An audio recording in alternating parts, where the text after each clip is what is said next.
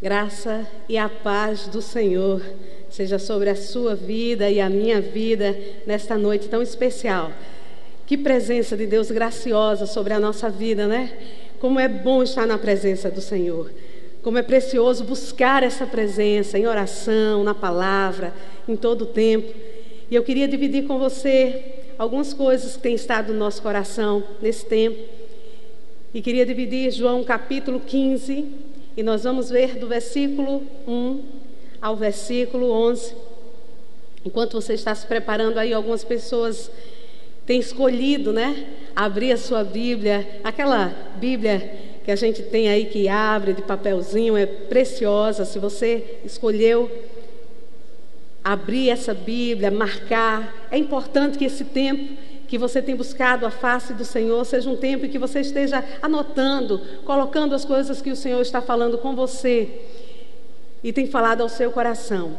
E eu queria lembrar a vocês que está chegando aí o Congresso das Valorosas. E nós estamos assim, com todo vigor, vapor, estamos a todo vapor, trabalhando muito para que seja um tempo precioso de Deus no nosso coração. Estamos muito com muita esperança né, de que o Senhor vai ministrar poderosamente as nossas vidas durante esse tempo. Então se prepare, seja uma semana que você esteja jejuando, buscando da parte de Deus, porque eu creio que vai ser um tempo precioso. Apesar de nós não termos você aqui com a gente, aqui, mas o Espírito Santo de Deus vai continuar fazendo a obra que ele preparou para nós nesse período. Nós não sabíamos que estar desse jeito mas Deus já sabia. E como Deus sabe todas as coisas, Ele preparou algo especial para mim e para você. Abriu sua Bíblia, João capítulo 15, e nós vamos ler do versículo 1 ao versículo 11.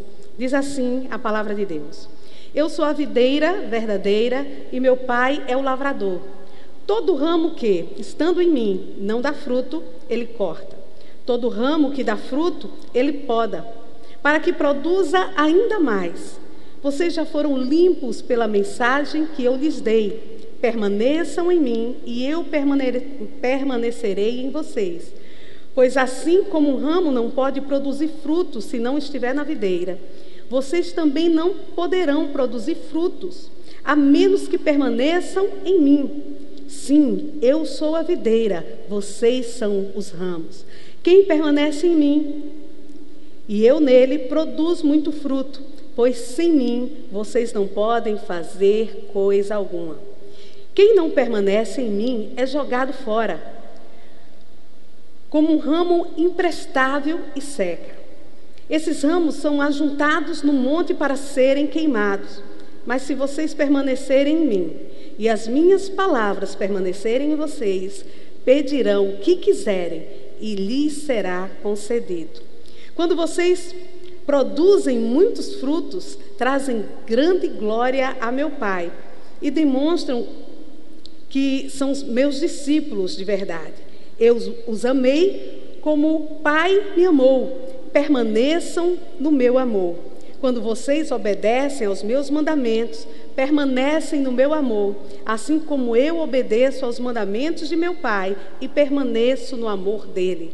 Eu lhes disse essas coisas para que vocês fiquem repleto da minha alegria. Sim, sua alegria transbordará. Vamos orar? Senhor Deus e amado Pai, colocamos, ó Deus, a nossa mente e o nosso coração diante de Ti. Deus, como a Tua palavra nos diz, sem Ti nada podemos fazer. Então pedimos que o Senhor cative a nossa mente a Ti nos direciona, Senhor, nessa noite, Pai, e nos guia naquilo que o Senhor tem para nós, porque sabemos que algo especial o Senhor tem sobre o nosso coração nessa noite, e nós nos colocamos no teu altar e clamamos que o teu Espírito nos dirija em todas as coisas, em nome do Senhor Jesus. Amém. Buscando crescer nas coisas de Deus. Buscando crescer nas coisas de Deus. É uma das coisas que eu tenho buscado durante esse período. Buscar crescer nas coisas de Deus para a minha vida. E o Senhor tem ministrado muito ao meu coração e domingo, se Deus permitir, nós vamos estar falando sobre por que temos o que temos. Se continuar nessa, nesse andamento do que Deus tem tratado para comigo e ao meu coração, nós vamos estar falando por que temos o que temos. Mas hoje nós vamos estar vendo como é que a gente está buscando crescer nas coisas de Deus. Quem pertence a Cristo e vive por Ele precisa entender que nada acontece por acaso. Todas as coisas acontecem por um fim específico. E essas coisas acontecem conosco porque Deus tem um propósito para nós. Cada um de nós estamos ligados à videira e ligados à videira nós cumprimos um propósito que Deus tem para a minha vida e para a sua vida. Então, todas as coisas acontecem com um fim específico. E a Bíblia diz em Jeremias, capítulo 29, do versículo 11 ao versículo 13, é um dos textos que eu fico maravilhada da palavra de Deus, e eu amo esse texto. Diz assim: Porque eu sei os planos que eu tenho para vocês, diz o Senhor, são planos de bem e não de mal, para lhes dar o futuro pelo qual anseia, anseiam. Eu gosto da, da outra versão que diz: Porque eu sei o plano que tenho a vosso respeito, plano de paz e não de mal, para vos dar o fim que desejais. Ele tem um plano de um futuro, um futuro pelo qual anseiamos. E diz assim: naqueles dias, quando vocês clamarem por mim em oração, eu os ouvirei se me buscarem de todo o coração, me encontrarão. Que texto lindo! É um texto que mostra que Deus tem um futuro certo para nós.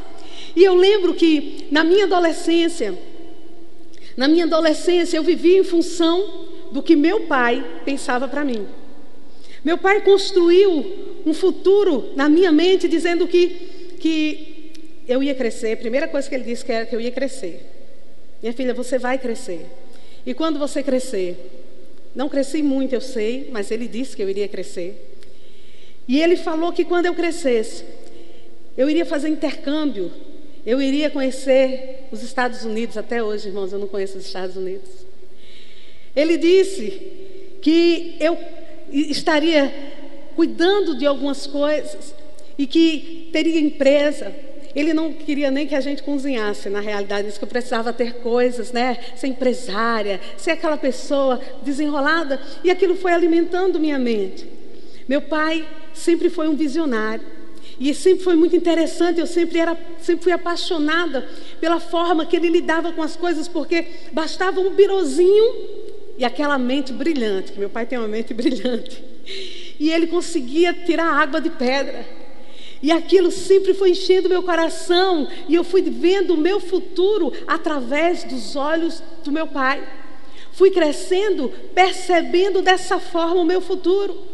E quando houve o rompimento, a separação dos meus pais, aquele futuro que parecia algo certo para mim, começou a se tornar algo incerto.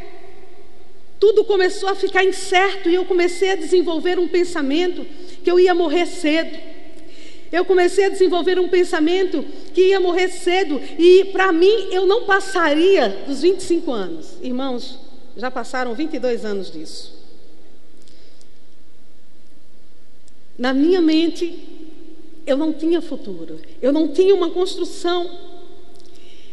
E é interessante como alguém que, que já tem um futuro bem planejado, como uma pessoa que nasce num palácio, e sabe que seu pai é rei, e sabe que vai herdar a herança do seu pai, e que vai se preparar em algumas características, porque vai chegar um dia em que vai assumir o trono, que vai herdar o trono, vai ser rei ou rainha, e está tudo certo, e aquela pessoa já tem um futuro já vislumbrado.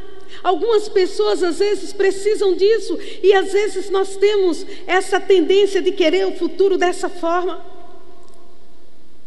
Só que eu comecei a perceber que não era assim. E aí, quando os meus filhos nasceram, eu já estou imaginando um cachorrinho de olhinho bem espantado, que eu vi nas redes sociais essa semana. Quando os meus filhos nasceram, eu pensava acerca do que eles poderiam ser. E eu ficava imaginando, via Aninha linda, maravilhosa ali. E eu ficava imaginando, Aninha vai ser? Hum, interrogações, interrogações, várias. E aí, Andrezinho nasceu, e eu ficava imaginando, Andrezinho vai ser? Interrogações. Só que eu comecei a perceber que não era justo decidir o futuro do que eles seriam, porque eu fui vendo e conversando com alguns pais, inclusive o meu próprio pai, um dia chegou para mim e disse assim: eu já estava pastoreando, ele disse: eu não tenho ninguém, quem é que vai assumir o que eu deixei, aquilo que eu construí? E eu já vi pais passando por isso também, construíram todo um futuro, prepararam tudo. E agora esperam que os seus filhos deem continuidade àquilo que eles prepararam, mas não é o sonho dos seus filhos. E eu comecei a perceber que não seria justo para os meus filhos eu preparar o futuro deles, olhando para o futuro deles, para que eles fossem aquilo que eu queria, o que eu esperasse que eles fossem. E aí eu comecei a pensar, meu Deus, como é que a gente vai então construir um futuro para o nosso filho, um futuro para a nossa filha? Como seria? Então, a gente começou a acompanhar e, e a entender que para construir um futuro para os nossos filhos, nós precisávamos caminhar ao lado deles, apoiando os sonhos e vendo o que eles tinham de conhecimento e de construção e de vivência ao lado da palavra de Deus e com Deus para poder a gente saber para onde irão e como se desenvolverão. Aí nós vamos acompanhando e nós vimos logo a Aninha, a primeira coisa que ela decidiu é que ia fazer medicina. E eu fiquei, meu Deus, dá-nos condição e dinheiro, Senhor, porque o curso caro. E ela queria fazer medicina porque ela, ela tinha o um contato ali com a que cuida de criança? Pediatra. Tinha contato com a pediatra, ela se encantou e ela queria fazer medicina, depois queria ser dentista, e aí foi andando, andando nas construções de Aninha, e daqui a pouco foi crescendo e foi desejando, e daqui a pouco ela queria fazer uma técnica de construção de alguma coisa que eu não lembro mais o que era, tanta coisa que já passou pela mente. E depois ela teve uma experiência muito profunda com Deus e Deus foi ministrando ao coração dela. E com essa experiência ela foi compartilhando os desejos do coração e disse: Mãe, pai, eu quero fazer teologia, eu quero fazer psicologia e se eu não passar eu faço medicina. E a gente ria muito com as colocações de Aninha. E hoje ela sabe para onde ela quer ir, ela, ela vai sonhando e a gente está ali apoiando, caminhando com ela, para que ela, ela descubra em Deus o caminho e por onde ela deve andar. Andrezinho também foi um desafio para a gente, né? Caminhando com ele desde pequenininho, porque primeiro que ele se encanta foi por uma bola. Ele fala para a gente que o que ele queria ser era jogador e não é, é jogador do Barcelona.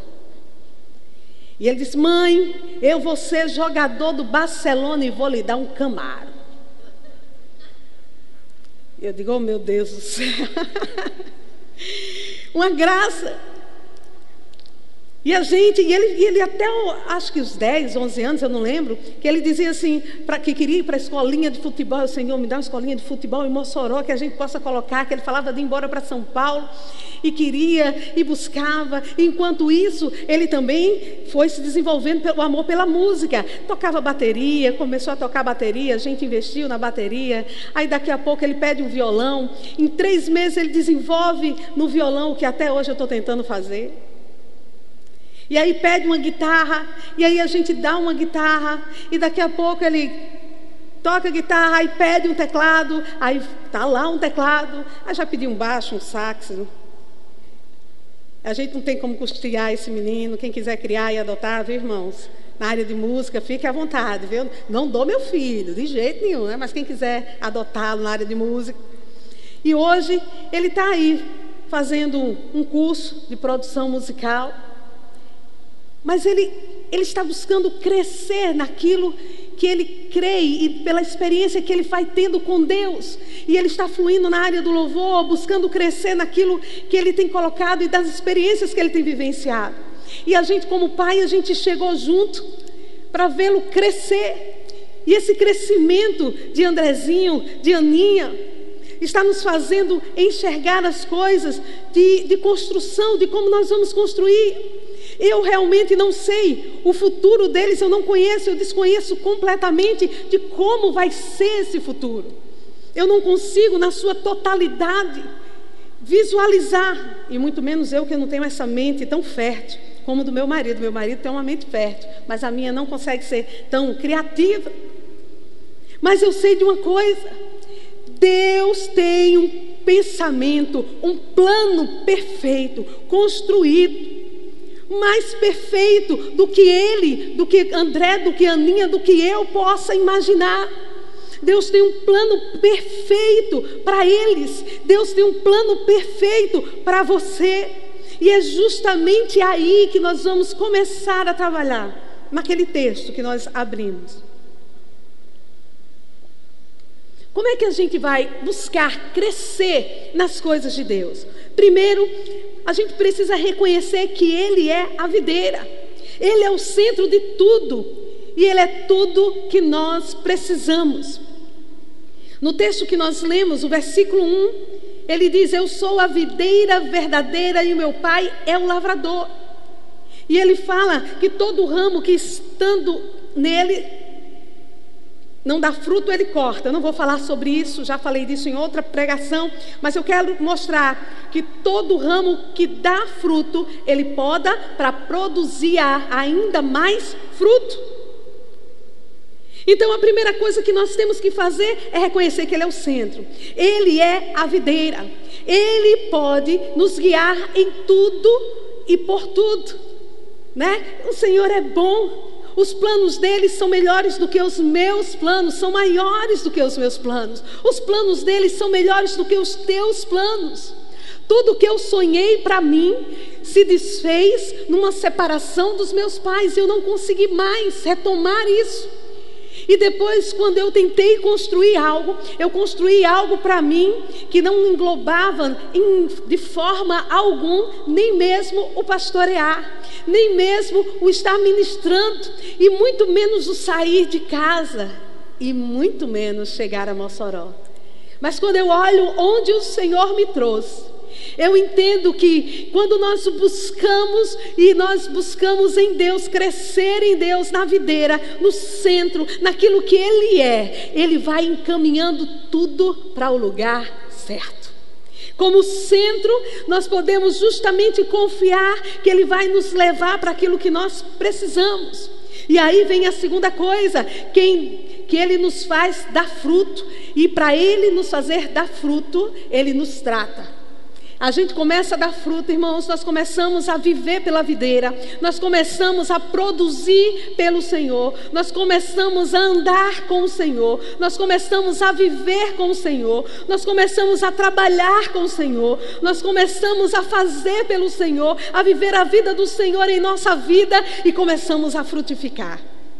Aí o Senhor começa a trabalhar em nós.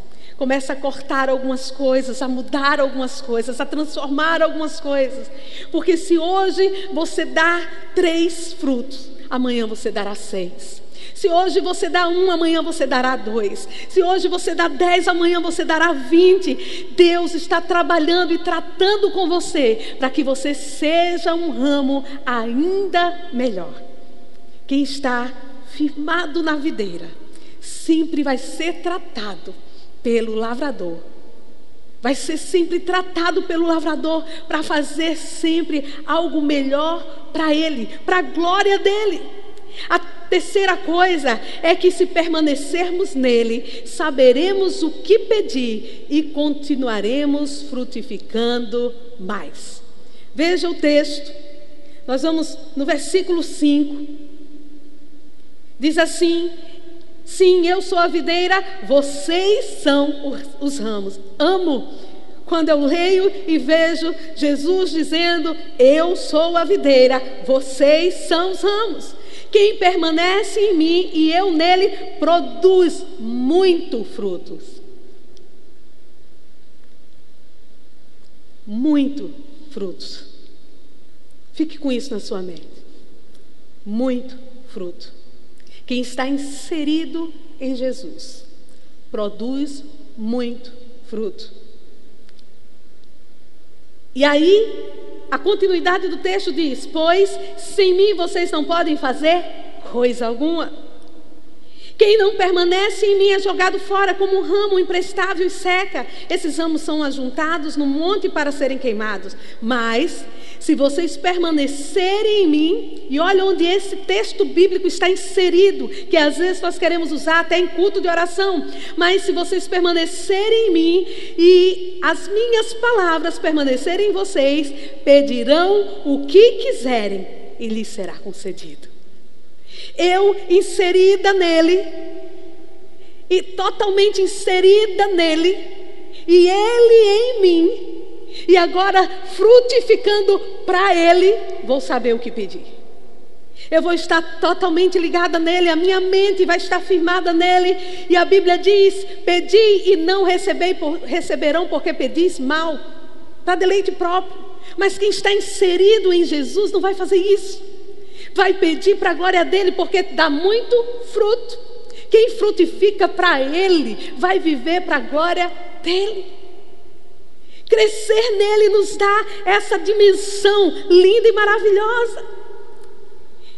Quarta e última coisa, buscando crescer nas coisas de Deus, nós vamos começar a amar como Ele nos ama, podendo viver Sua palavra e nos alegrando na Sua alegria.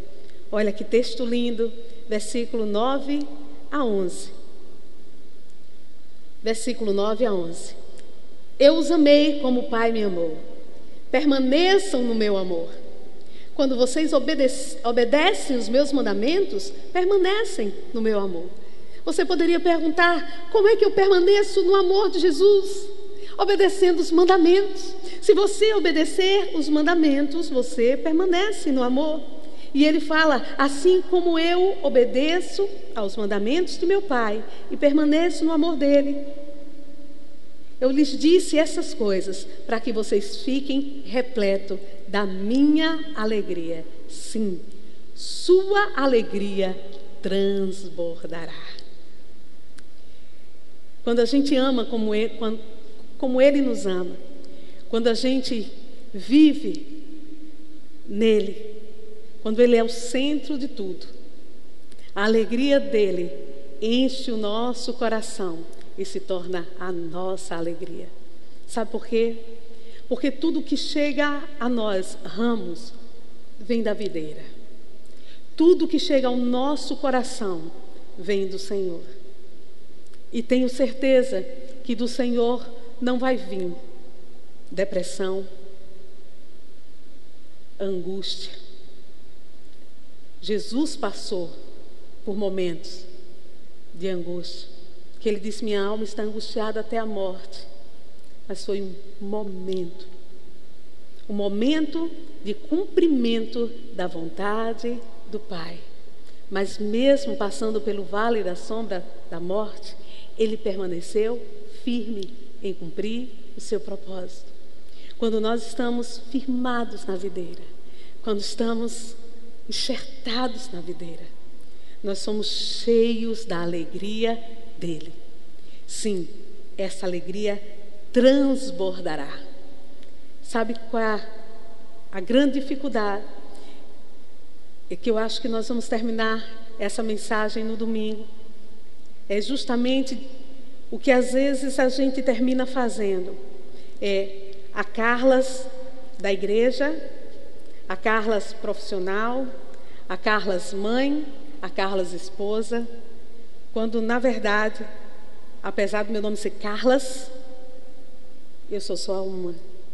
E essa precisa estar em Deus, totalmente firmada, com o coração totalmente nele. E nós precisamos ter isso no nosso coração, repleto de amor crescendo nas coisas de Deus. E aí nós vemos que cumprir o propósito, os desígnios do Senhor é a melhor coisa que podemos fazer na vida. Eu já pensei muito em o que seria melhor O que eu poderia dar de melhor para o meu filho, para minha filha? O que eu poderia dar de melhor para Aninha, para André, para a Cláudia, para o meu esposo?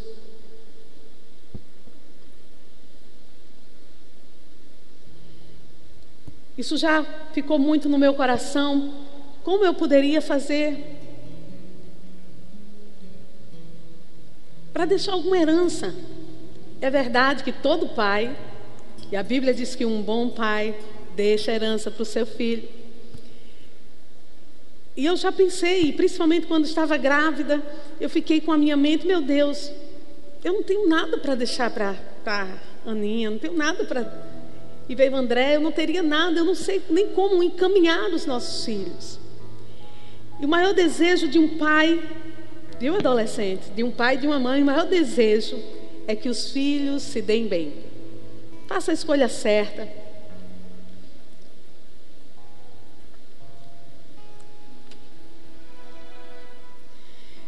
O maior desejo da gente é que, é que os filhos se deem bem. Faça a escolha certa, saiba exatamente como lidar. Que se casem, façam um bom casamento, escolha um príncipe encantado ou uma princesa, que amem, que construam sua vida profissional, aquilo que mais sonhavam em fazer. Nosso desejo como pai, como mãe é esse. Tenho certeza se você perguntar hoje, adolescente ou criança, se você perguntar aos seus pais, é tudo que a gente quer. O nosso esforço maior é para dar uma construção para um filho, a uma filha. Mas eu tenho cada dia me conscientizado ainda mais